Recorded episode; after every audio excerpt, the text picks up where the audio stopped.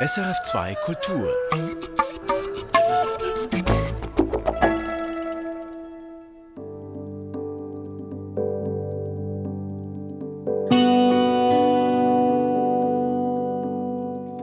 Zürich an einem kalten Sonntagmorgen im Herbst. Am Rande der Altstadt biege ich in eine Gasse ein. Es ist ruhig. Hätte ich nicht auf mein Handy, auf meine digitale Karte geschaut, wäre ich glatt an meinem Ziel vorbeigegangen. Das Haus der Christengemeinschaft in Zürich ist unscheinbar. Nur ein kleines Schild neben der Eingangstüre weist darauf hin. Ich gehe durch eine erste Türe in einen Zwischenraum, dann hinten wieder raus in einen Innenhof, Treppe hoch und da ist er, der Eingang zum Kirchenraum der Christengemeinschaft. Ich, Mirella Kandreje, möchte wissen, wie die Messe hier abläuft, die sogenannte Menschenweihehandlung. Dieser Name zeigt bereits, die Christengemeinschaft ist keine gewöhnlich christliche Kirche. Dahinter steckt die Idee, es gibt ein großes Geistiges und die Idee einer großen Evolution des Kosmos, innerhalb derer der Mensch durch Reinkarnationen sich fortentwickelt.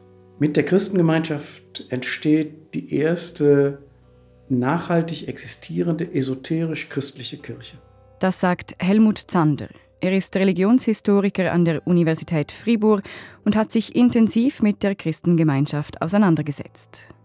Für diese Perspektiven spreche ich zudem mit Christobal und Ulrike Ortin, dem Pfarrer und der Pfarrerin der Gemeinde in Zürich. Ulrike Ortin wuchs ursprünglich katholisch auf.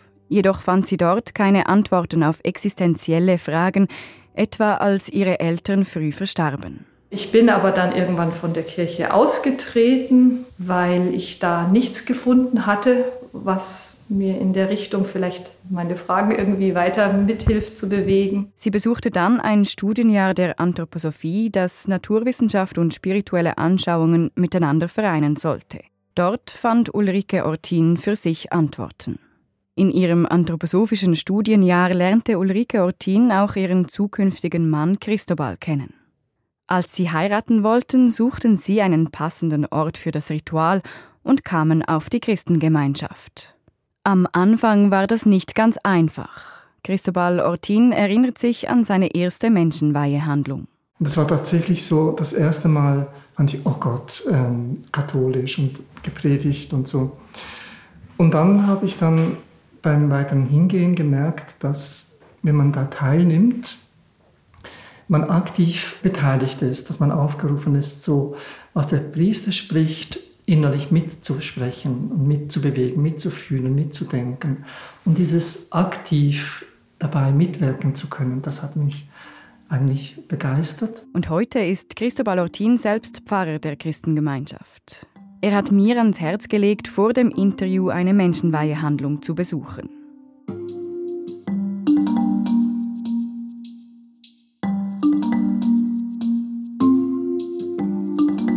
Im Kirchenraum der Christengemeinschaft darf ich keine Tonaufnahmen machen, aber natürlich beobachte ich. An diesem Sonntagmorgen, kurz vor halb zehn, füllt sich der Raum nach und nach. Mehr als 30 Menschen kommen, jung und alt. Dann betritt ein Mann in einem weißen Gewand den Raum. Darüber trägt er einen violetten Überzug, der mich an die Krägen der Kardinäle im Vatikan erinnert. Er zündet sieben hohe Kerzen auf dem Altar an. Die Menschenweihehandlung beginnt. Vier weitere Personen kommen zum Altar. Eine Frau trägt einen etwas größeren und längeren Überzug als die anderen. Das ist Ulrike Ortin. Sie führt heute durch die Menschenweihehandlung. Das bedeutet, etwa eine Stunde lang einen Text rezitieren.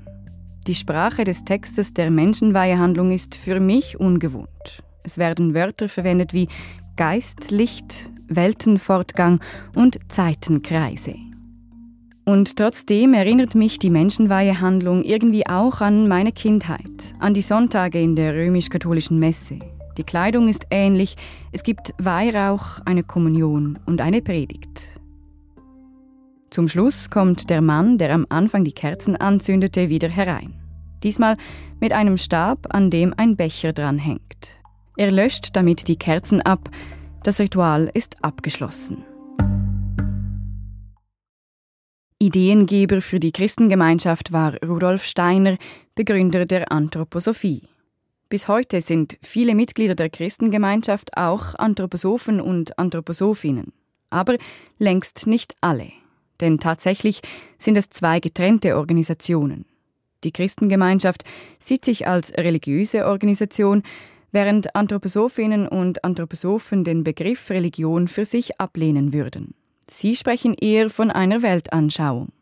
Wenn Sie sich näher für die Anthroposophie interessieren, dann gibt es aktuell eine Fernsehsendung Sternstunde Religion und Philosophie zum Thema, zu finden auf srf.ch. Hier in Perspektiven bleiben wir bei der Christengemeinschaft und sprechen unter anderem darüber, warum der Kultus so wichtig ist. In der Menschenweihehandlung versuchen die Mitglieder der Christengemeinschaft mit der geistigen Welt in Kontakt zu treten. Mit der geistigen Welt, das verstehe ich nicht ganz. Pfarrerin Ulrike Ortin erklärt. Das ist eine Welt, die wir zunächst vielleicht nicht so fassen können mit unseren äußeren Sinnen, sondern wo wir erst wie innere Organe bilden müssen, um diese unsichtbare Welt, in der auch viel lebt, in der eben auch das Göttliche zu suchen ist, ja, um dahin einen Weg zu gehen. Und diesen Weg könne man eben durch die Menschenweihehandlung gehen. Dann könnte man natürlich auch sagen, es ist wie eine Art Meditation, weil die Menschenweihehandlung doch einen Weg eben immer mehr zum sich vereins fühlen mit einem göttlich-geistigen führt. Und wie bewusst das einem selber in dem Moment wird, das kann ganz verschieden sein. Ihr Mann und Pfarrer der Christengemeinschaft Cristobal Ortin ergänzt. Die Bezeichnung ist ja seltsam, Menschenweihehandlung. Weihen bedeutet ja etwas Irdisches verbinden mit dem geistigen Ursprung, dass das eins wird. Das ist ein Prozess und das ist tatsächlich wie das Ziel, dass man nach und nach als Mensch der geistigen Welt angehört. Christus spielt bei diesem Prozess eine wichtige Rolle. Während der Menschenweihehandlung dreht sich Ulrike Ortin immer wieder zur Gemeinde hin, streckt den rechten Arm in die Höhe und den linken zur Seite, ihren Zeige- und Mittelfinger zu einem V ausgestreckt. Sie spricht die Worte Christus in euch. Mit Christus ist hier das sogenannte Christuswesen gemeint. Und das ist nicht Jesus Christus, wie ich ihn aus dem katholischen Kontext kenne. Es ist ein Wesen, das sich damals bei der Taufe Jesu am Jordan mit ihm verbunden haben soll. Erst so sei dieser überhaupt zu Jesus Christus geworden. Diese Christuskraft lebt auch in uns, ist Ulrike Ortin überzeugt. In der Sonntagshandlung für die Kinder wird das gesagt, dass der Christus in unserem Herzen wohnen kann, wenn wir ihm Raum dafür geben, wenn wir ihm die Wohnung bereiten. Und dass das auch nicht davon abhängt, ob man wirklich religiös erzogen wird oder in die Kirche gegangen ist als Kind, sondern dass diese Christuskräfte wie in jedem Menschen unbewusst schon anwesend sind und es hängt nur davon ab, ob durch ein bestimmtes Schicksal, bestimmte Fragen, diese Kraft erweckt wird. Bei dieser Vorstellung ganz zentral ist die Auferstehung Jesu. In der Christengemeinschaft wird diese als Mysterium von Golgatha bezeichnet. Seit diesem Ereignis lebe die Christuskraft in uns allen und das Potenzial dieser Kräfte könnten wir auch alle nutzen. Für Cristobal Ortin löst dies auch das Theodizee-Problem, also die Frage, weshalb ein allmächtiger und guter Gott Leid oder Gewalt zulässt. Es gibt Menschen, die, wenn, wenn sie in die Welt schauen, also jetzt der Krieg in der Ukraine oder überhaupt ähm, die Weltenlage, dass sie dann zweifeln und sagen, es kann keinen Gott geben, der würde so etwas ja gar nicht zulassen. Und die Weltveränderung sehe ich darin, dass diese schöpferische Weltenkraft des Vereinens zwischen den Menschen und zwischen den Menschen und der geistigen Welt im Menschen jetzt wirksam ist, aber nur wenn der Mensch das ergreift. Also der Mensch steht in der Verantwortung. Der Mensch baue also an einer gerechten Welt mit, nicht Gott alleine sei dafür verantwortlich.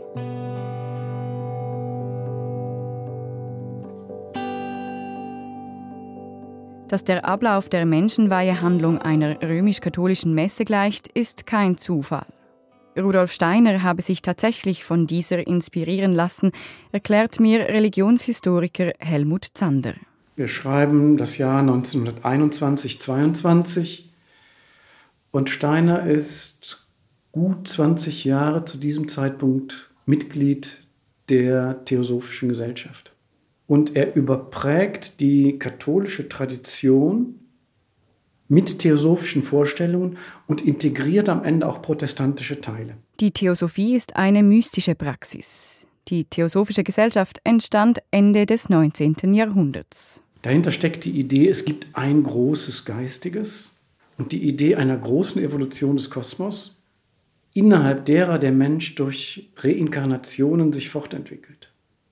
Und die Christengemeinschaft integriert diese Elemente einschließlich der Wiederverkörperung in ihre Vorstellungen. Mit der Christengemeinschaft entsteht die erste nachhaltig existierende esoterisch-christliche Kirche. Rudolf Steiner schuf eine einzigartige Mischung von Glauben und Weltanschauung, die es vorher in Europa so nicht gegeben hatte. Diese Mischung zeigt sich etwa bei den Begriffen Priesterin und Pfarrerin. In der Christengemeinschaft werden nämlich beide benutzt. Ulrike Ortin ist Priesterin während den kultischen Handlungen und Pfarrerin bei den Arbeiten in der Gemeinde, bei der Seelsorge zum Beispiel. Die Christengemeinschaft wurde 1922, also genau vor 100 Jahren, in Deutschland gegründet. Religionshistoriker Zander zum damaligen Kontext. Die Gründungsjahre der Christengemeinschaft sind erstmal von Nachkriegsproblemen gekennzeichnet. Deutschland hat den Krieg verloren die protestantische Kirche ist zusammengebrochen und dieser Zusammenbruch hat Probleme des protestantischen Gottesdienstes nochmal verstärkt. Man hat nicht nur die Orientierung als kulturprägende Kraft, wie man sich verstand, verloren, sondern diese Entwicklung hat die Krise des protestantischen Predigtgottesdienstes verstärkt. Mit anderen Worten, im Protestantismus wurde und wird viel Gewicht auf das Wort gelegt, darauf, dass man versteht, was in der Bibel steht. Damals sei das manchen Menschen zu wenig gewesen. Das ist etwas, was viele Pastoren damals geäußert haben. Der Gottesdienst überfordert sie. Sie haben nur das Mittel des Wortes. Wenn das klappt, ist es gut. Wenn das nicht klappt, gibt es keine Liturgie, keine Struktur, die ein Pfarrer auch dann noch hält. So kam es, dass 42 Männer und drei Frauen mit Fragen an Rudolf Steiner gelangten. Und der macht ihnen ein Angebot, nämlich genau dieses, einen reformierten, einen neu gestalteten Gottesdienst. Schließlich war Steiner schon damals bekannt für seine spirituellen Ansätze. Ihm wurde nachgesagt, er hätte hellseherische Kräfte. Rudolf Steiner lieferte den genauen Ablauf einer Liturgie inklusive dem Text der Menschenweihehandlung. Den Text habe er von der geistigen Welt erhalten. Und die 45 Theologinnen und Theologen gründeten dann auf diesen Grundlagen die Christengemeinschaft. Das führt 1922 zu einem gigantischen Konflikt, weil viele Anthroposophinnen und Anthroposophen glaubten, die Christengemeinschaft wird jetzt die anthroposophische Gesellschaft ersetzen. Steiner sah sein großes Werk gefährdet und hat in einer sehr scharfen Rede der Christengemeinschaft ihren Platz zugewiesen, nämlich als Tochter und die Anthroposophie als Mutter gekennzeichnet. Dass Steiner solch scharfe Worte wählte, ist für Cristobal Ortin, Pfarrer der Christengemeinschaft, kein Problem. Im Gegenteil. Das war wichtig, damit nicht der Eindruck entsteht, man müsse immer in die Weihhandlung gehen, wenn man Anthroposoph sein will. Das war eine Klärung. Später hat er auch zu den Priestern das nochmal geklärt und gesagt, ähm, es ging nicht darum, um zu sagen, die Anthroposophen brauchen das nicht, sondern es ist keine Bedingung. Für Religionshistoriker Helmut Zander ist jedoch klar, mit der Rede 1922 stellte Rudolf Steiner die Anthroposophie über die Christengemeinschaft. Steiner glaubte, dass es Menschen gibt, die noch nicht reif seien für die Anthroposophie, für die höhere, autonome, selbstständige Erkenntnis höherer Welten. Er glaubte, dass es Menschen gibt, die noch eine Kirche und ein entsprechendes Ritual brauchen. Die Stimmung zwischen der anthroposophischen Gesellschaft und der Christengemeinschaft war daher lange Zeit konfliktbeladen. Heute sei das nicht mehr so, meint Pfarrerin Ulrike Ortin. das hat sich deutlich verändert. Das ist, glaube ich, eben aus diesem, dass man das ein bisschen zu sehr vermischt hat und dass es eben erstmal wie nochmal deutlicher wieder getrennt werden musste, hat sich das wie eine Zeit lang fortgesetzt, dieses, man muss das trennen, man muss das trennen, dass vielleicht auch ein bisschen zu wenig Begegnungsmöglichkeit da war, aber das ist jetzt deutlich anders geworden. Oder dieses sich annähern und sich gegenseitig merken, dass man sich gegenseitig etwas zu geben hat, ist, tritt jetzt sehr im Vordergrund. Das beobachtet auch Experte Helmut Zander. Insgesamt ist das Verhältnis, glaube ich, einfach entspannter geworden. Es ist klar, dass anthroposophische Gesellschaft und Christengemeinschaft andere Zielmilieus haben, ein, andere, ein anderes Programm anbieten und von daher kaum Konkurrenz sind. Und wenn es halt Doppelmitgliedschaften gibt, dann gibt es die auch.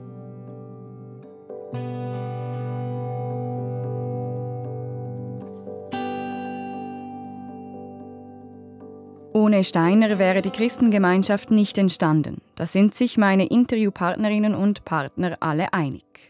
Als Gründer der Christengemeinschaft werde er aber ganz klar nicht gesehen, betont Pfarrer Christobal Ortin und macht einen Vergleich. Wenn jemand eine Firma gründen will, eine Gruppe, und man geht zu einem Unternehmensberater und lässt sich da beraten, sagt man auch nicht, der Unternehmensberater hat gegründet, obwohl er vielleicht wichtige Hinweise gibt. Ortin bezeichnet Steiner als Vermittler. Gerade in der Anfangszeit spielte dieser jedoch eine essentielle Rolle etwa als er sich dafür einsetzte, dass Frauen zu Priesterinnen geweiht wurden. Ob es gegen diesen Gleichstellungsgedanken Widerstand gab, weiß man heute nicht. Einige Treffen dieser Anfangszeit wurden nämlich nicht dokumentiert.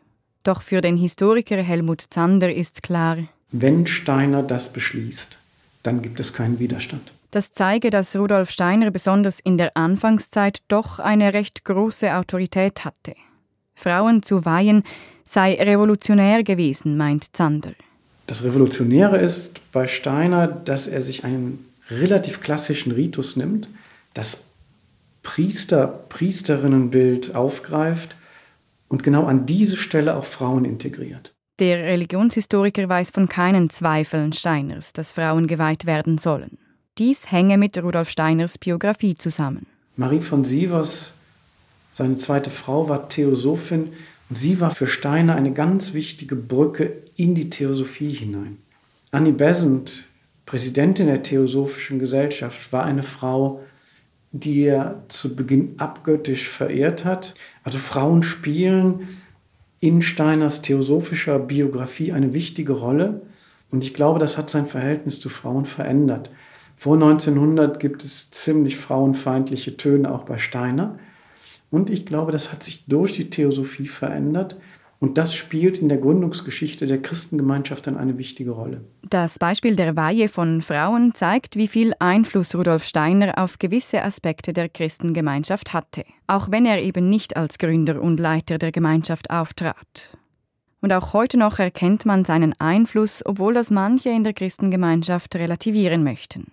Aber sein Text der Menschenweihehandlung ist bis heute komplett unverändert. In Steiners Selbstverständnis war natürlich nicht er derjenige, der diese Veränderungssperre eingetragen hat, übrigens erst mal für 300 Jahre, sondern in seiner Perspektive war es ein Text aus höheren Welten, den man wegen seiner, ich würde sagen, sakralen Struktur nicht verändern kann. Für Religionshistoriker Helmut Zander habe diese Unveränderlichkeit Vor- und Nachteile. Einerseits gäbe der Ritus eine Art Heimatgefühl. Andererseits ist dieser Text ein echtes Problem. Der ist jetzt 100 Jahre alt und war vor 100 Jahren schon ein wenig esoterisch. Viele junge Menschen haben überhaupt keinen Zugang zu diesem Text und auch das ist ein Motiv, den Text zu verändern. Obwohl der Text heute sehr veraltet klingt, ist Pfarrerin Ulrike Ortin von dieser unveränderlichen Form überzeugt.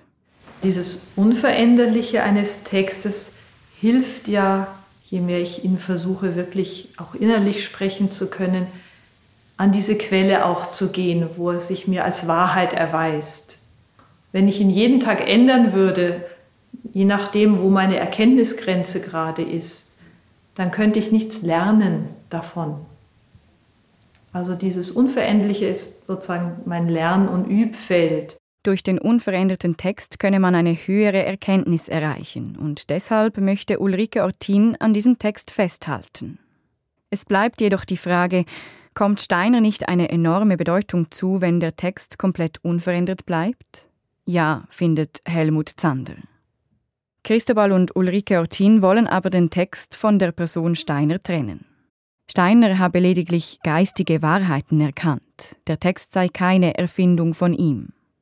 Helmut Zander sieht ein, dass der Text unterdessen eine Art Eigenleben entwickelt habe. Das hat eine viel stärkere Kraft als die historische und intellektuelle Einsicht, dass der Dr. Steiner vor 100 Jahren diesen Text weitergegeben hat. Emotionen überdecken da, glaube ich, sehr vieles an historisch-kritischen Problemen. Wenn es um die Rolle von Rudolf Steiner geht, beobachtet Helmut Zander eine Entwicklung innerhalb der Christengemeinschaft. Ich glaube, vor 50 Jahren wären die Diskussionen, die man heute um die Rolle Steiners führt, nicht möglich gewesen oder sie wären einfach pragmatisch nicht geführt worden. Damals war klar, der Doktor, von dem man dann in der Regel sprach, war eine ganz unbefragte Autoritätsperson. Das hat sich geändert, weil zum Beispiel die Generation derjenigen, die Steiner persönlich erlebt haben, die ist ausgestorben. Diese Faszination des Anfangs ist weg. Außerdem sei das Leben und Wirken Steiners in der Zwischenzeit gut aufgearbeitet worden. Auch kritische Fragen würden heute diskutiert, stellt Helmut Zander fest. Wie autoritär war Steiner? Was ist mit seinen rassistischen Vorstellungen? In welchem Ausmaß ist er dem Zeitgeist des späten 19., frühen 20. Jahrhunderts verhaftet? Wo hat er sich verlaufen? Aber auch natürlich, wo ist er weiter inspirierend? Was ist spannend? Wo fühlt man sich ihm verbunden? Und deshalb wird das Verhältnis zu Steiner schwieriger, vielgestaltiger. Es gibt mehr Facetten. Und ich glaube, das wird auf Dauer auch das Verhältnis der Christengemeinschaft zu Rudolf Steiner verändern, einfach weil man dieser Debatte nicht mehr ausweichen kann.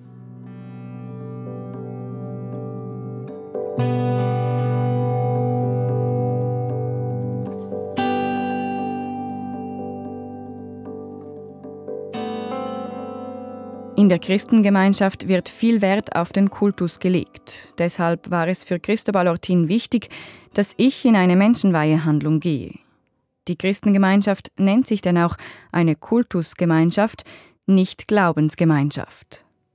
Schließlich gäbe es kein Dogma, betonen Ulrike und Christobal Ortin immer wieder im Gespräch.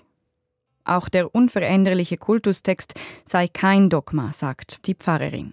Das sind Texte, die eben aus dieser höheren Weisheit kommen und an denen man unheimlich viel innere Kraft und auch Gebetsstimmung, aber auch Geisteskraft entwickeln kann. Aber es sind keine Vorstellungen von etwas. Also wie ich mir ein Leben vor der Geburt oder nach dem Tod vorstellen muss, das ist nicht in einem Kultustext vorhanden. Als Pfarrerin sei sie außerhalb der Menschenweihehandlung frei in dem, was sie den Menschen mitgeben wolle. In der Predigt, wenn wir Vorträge halten, wenn wir Menschen begleiten, da sprechen wir aus dem heraus, wie weit sich uns etwas bisher erschlossen hat. Also da ist diese Lehrfreiheit. Da gibt es auch keine Dogmen. Diese Freiheit im Glauben könne manchmal auch herausfordernd sein.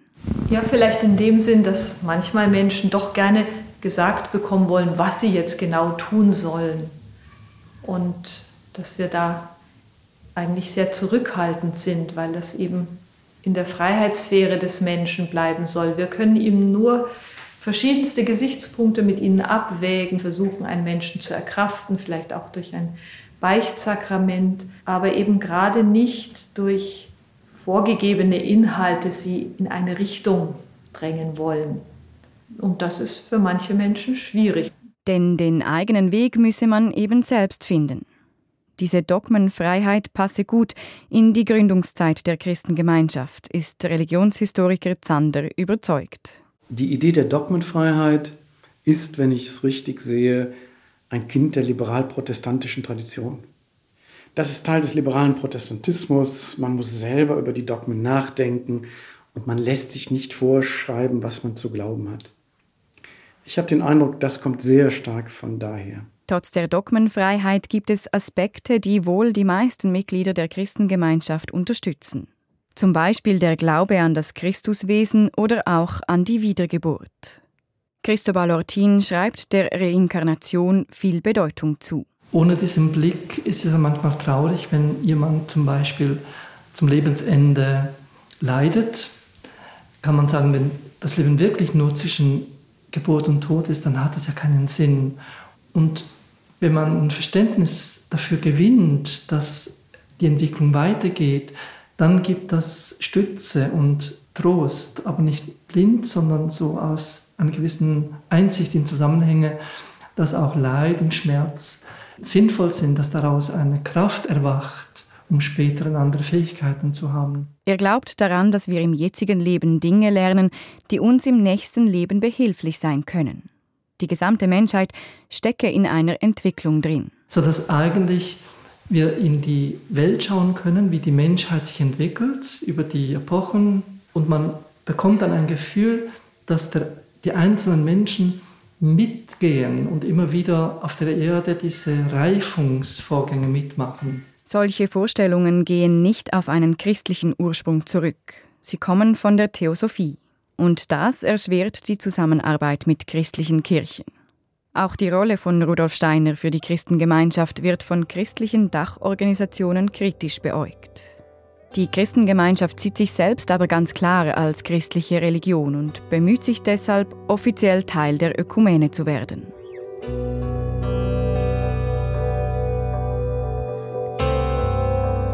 Nachdem ich nun eine Menschenweihehandlung besucht habe, bleibt mir dieser Gegensatz hängen. Einerseits kam mir vieles fremd vor, zum Beispiel die Sprache. Andererseits fühlte ich mich doch so stark an die Sonntage in der römisch-katholischen Messe erinnert. Und solche Gegensätze sind es wohl auch, welche die Christengemeinschaft zu dem machen, was sie ist. So versucht sie, ihren eigenen Weg zu gehen. Christlich und anthroposophisch, auf ihre ganz eigene Weise.